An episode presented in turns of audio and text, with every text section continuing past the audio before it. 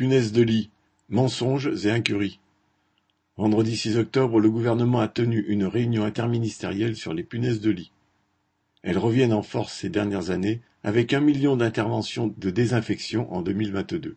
C'est en fait l'approche des JO de 2024 qui fait que la presse s'est intéressée à un problème qui touche des centaines de milliers de foyers, jusqu'aux hôtels de luxe et aux appartements des riches. Le problème des nuisibles prend une dimension compliquée pour les familles populaires qui doivent jeter une partie de leurs biens et ne peuvent changer de logement facilement.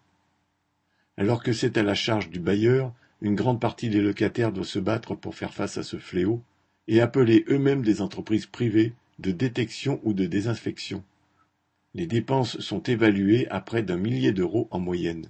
C'est pourtant un problème qui devrait se traiter collectivement, comme celui de la présence de cafards, de rats et autres nuisibles qui peuvent passer d'un logement à l'autre.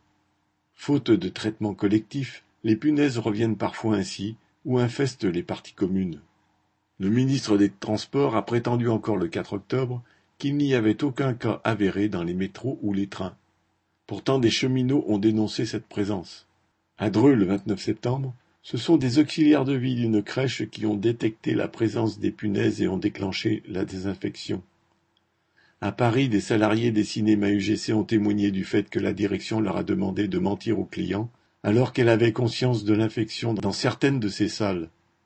Même sur une question aussi bénigne que la lutte contre les nuisibles, il faut se battre contre la cupidité des capitalistes et de leur incapacité à donner une réponse aux problèmes de la société. Charles Lagoda